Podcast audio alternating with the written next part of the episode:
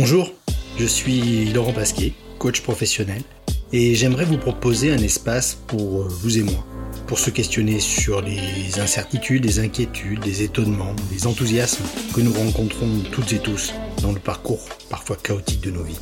Comme vous, je doute, je cherche, je me questionne sur ce qui fait irruption dans nos vies sans nous demander notre accord et rendre nos certitudes. Ici, pas de recette toute faite du type vous gagnerez en sérénité en 5 minutes par jour ou trouver le bonheur grâce à cette pratique quotidienne. Non, juste de l'espace et du temps pour prendre un peu de hauteur et pour tenter de grandir vers une nouvelle version de nous-mêmes, peut-être un peu plus éclairée.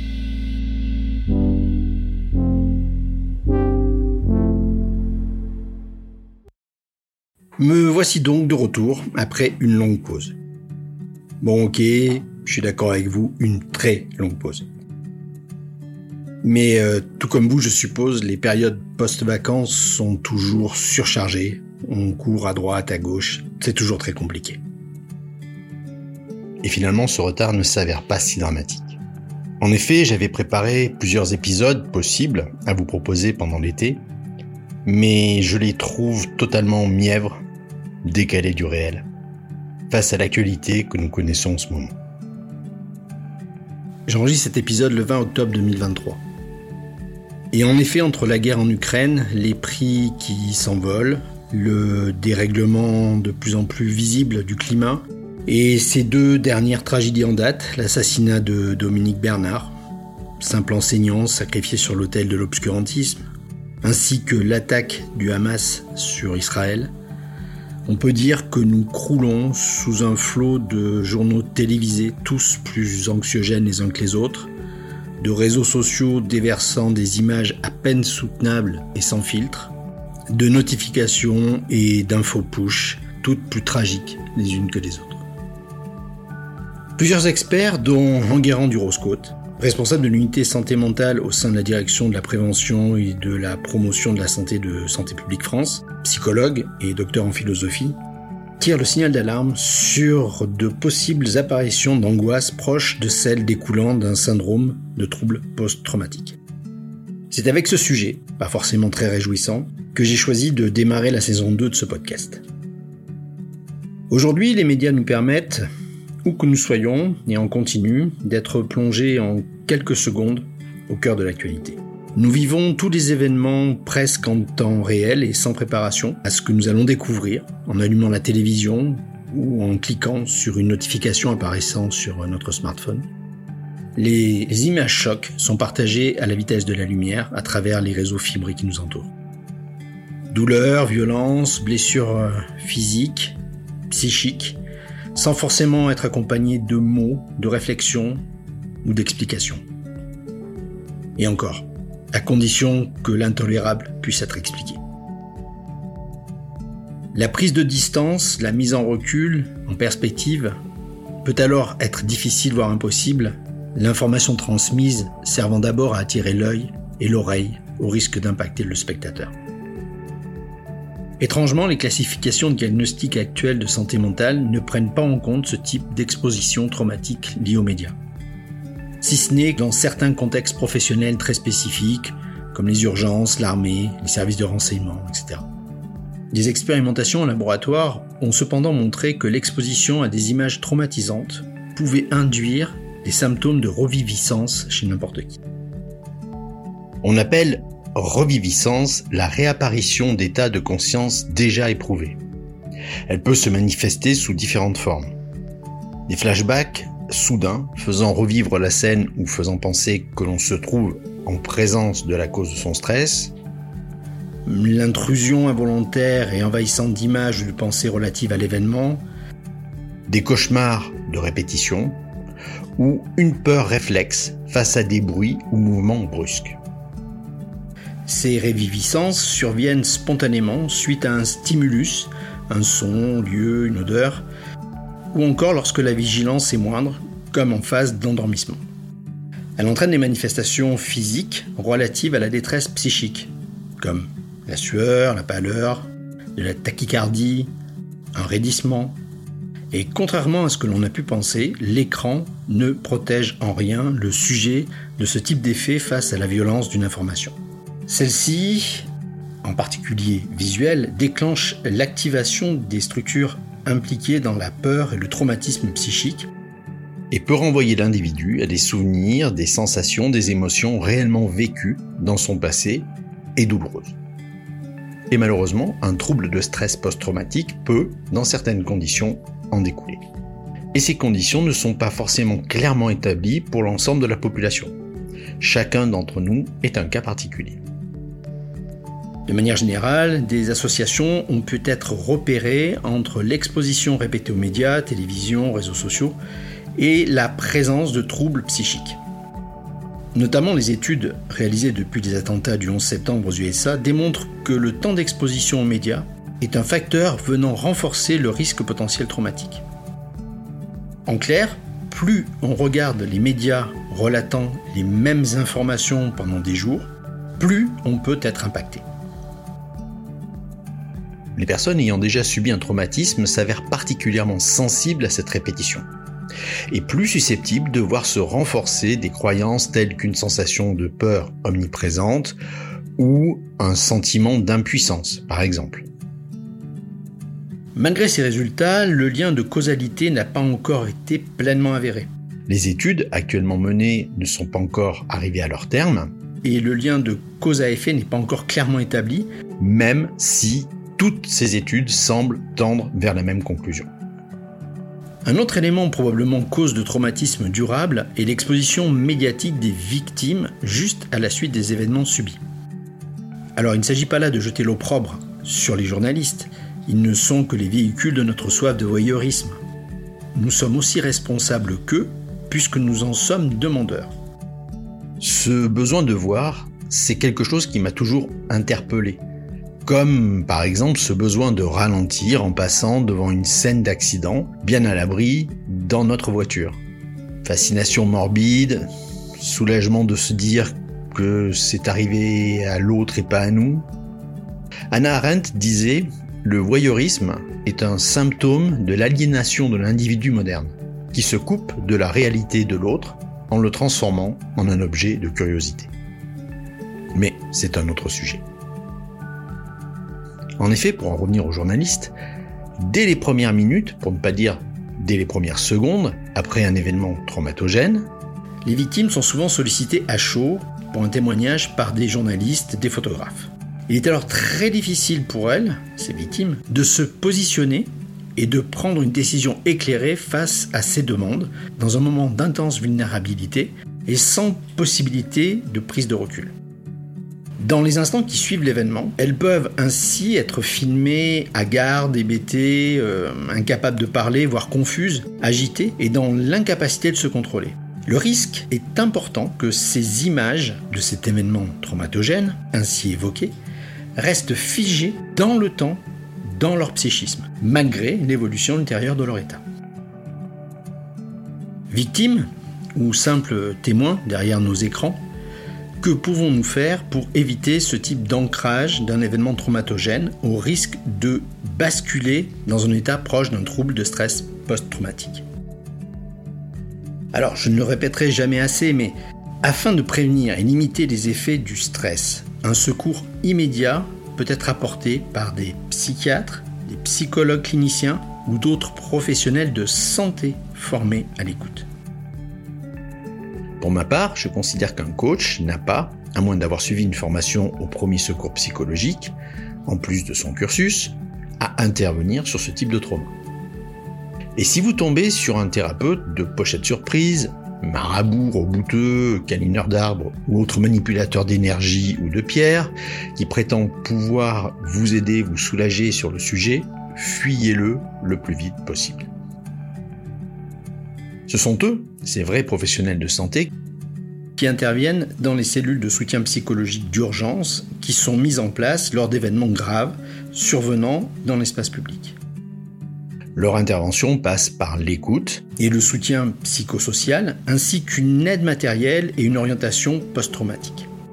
Cependant, la situation est plus compliquée pour les personnes soumises individuellement chez elles à un événement traumatogènes et n'analysant pas comme trauma au premier abord ce qu'elles ressentent. Si vous n'avez pas été victime ou témoin direct d'un événement traumatique, donc non pris en charge directement par des cellules de soutien, et que vous vous sentez mal à l'aise après le visionnage d'un ou plusieurs reportages, d'une ou plusieurs images, ou que certains symptômes se manifestent sans en comprendre la cause. Riviviscence, anxiété durable, du mal à dormir, peur réflexe, n'hésitez pas à en parler déjà à votre médecin traitant. Formé au premier secours psychologique, il saura vous aider, vous accompagner et évidemment vous orienter vers un spécialiste des traumas si c'est nécessaire. À distance de l'événement, les traitements recommandés en première intention sont des psychothérapies, par exemple cognitivo-comportementales, ou EMDR, High Movement Desensitization and Reprocessing. Ou en français, c'est quand même plus facile pour moi, désensibilisation et retraitement par les mouvements oculaires. Désolé pour ma prononciation anglaise toute pourrie. Mais pour faire simple, il s'agit d'une approche thérapeutique visant à traiter les conséquences d'un traumatisme psychique en combinant un rappel mental par le patient du souvenir traumatique et une stimulation des mouvements oculaires. L'objectif de ces deux types de thérapie est de limiter l'évitement mental et comportemental qui empêche le souvenir traumatique d'être intégré et traité comme un souvenir habituel. L'évitement mental mériterait à lui seul un épisode, mais n'étant pas un spécialiste du domaine, je ne m'y risquerai pas. Pour faire simple, là aussi, l'évitement est une stratégie d'adaptation pathologique mise en place pour ne pas se trouver confronté avec un facteur de stress. En dehors de cette prise en charge par des pros indispensables pour un trouble détecté et installé, il est aussi possible d'agir à une échelle moindre et personnelle pour réduire le risque de développer un trouble de stress post-traumatique face à l'information omniprésente. La résilience est une capacité qui peut se travailler. Pour les victimes et témoins directs, avant de prendre la parole face aux médias, il est indispensable de se poser des questions essentielles pour sa sécurité et celle de son entourage. Comment veut-elle être perçue par les médias? Quel message veut-elle faire passer? Qu'est-ce qui doit rester de l'ordre du privé? Comment protéger ses enfants Quelles sont les réactions, voire les risques éventuels face à une intervention médiatisée en laissant suffisamment de temps, par exemple en se posant ces questions, entre l'événement et un éventuel témoignage, la victime va pouvoir mieux bénéficier de son libre arbitre, de ses capacités de réflexion et de recul. Chacun a le droit de choisir de témoigner ou pas, de mettre ses propres limites, de refuser des questions. Accepter d'être filmé, enregistré ou photographié n'est jamais une obligation ni un devoir. Et à ce sujet, pour reprendre une formule de ce bon vieux Kant, la personnalité est le bien le plus sacré de l'individu, chacun a le droit de protéger son image et son intégrité. Nous, simples spectateurs, du moins j'espère, derrière nos écrans, pouvons nous aussi faire preuve de discernement. Nous devrions être conscients des effets potentiels de l'exposition aux médias sur notre santé mentale et être prêts à limiter la consommation d'images violentes. En premier lieu, on peut réduire la quantité de temps que l'on passe à regarder des informations traumatiques. Fixez-vous en adulte et en conscience des limites de temps pour votre consommation médiatique. Et optez pour des médias de confiance qui ont des normes éthiques en matière de couverture des événements, évitez les sources sensationnalistes, donc BFM, c'est et bien évidemment, interrogez-vous sur la nécessité de voir des images traumatisantes. Parfois, lire une description suffit largement sans avoir besoin de voir la réalité crue. Sur les réseaux sociaux, vous pouvez utiliser des fonctionnalités pour masquer ou réduire euh, les publications liées à des sujets traumatisants et éviter la multiplication des informations que nous avons appris à surveiller en permanence. Vous pouvez aussi veiller à ce que votre espace de vie soit un endroit où vous pouvez vous détendre. Éloignez-vous des médias lorsque vous êtes chez vous, pour favoriser la relaxation, la méditation de pleine conscience si vous avez suivi une formation sérieuse pour la pratiquer. Mais même la respiration profonde peut elle aussi être utile, tout comme l'exercice physique régulier. Sans vous couper totalement du monde, évidemment, ce qui serait totalement contre-productif, comme le soulignait aussi Kant, encore une fois, savoir, c'est avoir le pouvoir. Mais de temps en temps, prenez une pause prolongée d'information, en particulier lorsque des événements traumatisants sont largement couverts et répétés. Mais surtout, ce que je pense être le plus important, discutez de ce que vous ressentez avec des amis et des membres de votre famille. Partagez vos émotions. Dans nos sociétés, on a parfois l'impression que parler de ses émotions est une marque de faiblesse. Au contraire, c'est faire preuve de courage que de se dévoiler, d'oser dire, d'oser être en colère, d'oser pleurer. Plus vous arriverez à exprimer vos émotions dans toute leur graduation, plus vous serez apte à les gérer. Voilà, j'arrive à la fin de cet épisode. J'espère juste qu'il vous aura un peu éclairé sur euh, l'impact que les images peuvent avoir sur notre psyché, surtout dans la période que nous traversons. Période où on voit les gens se renfermer sur eux-mêmes et leurs convictions, favorisant forcément la montée des extrémismes.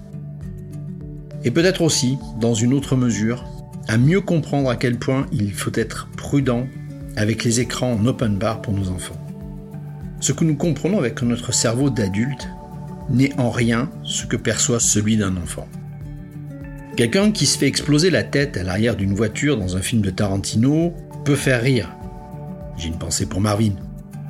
Mais parce que nous avons la capacité de prendre le recul nécessaire face à cette scène.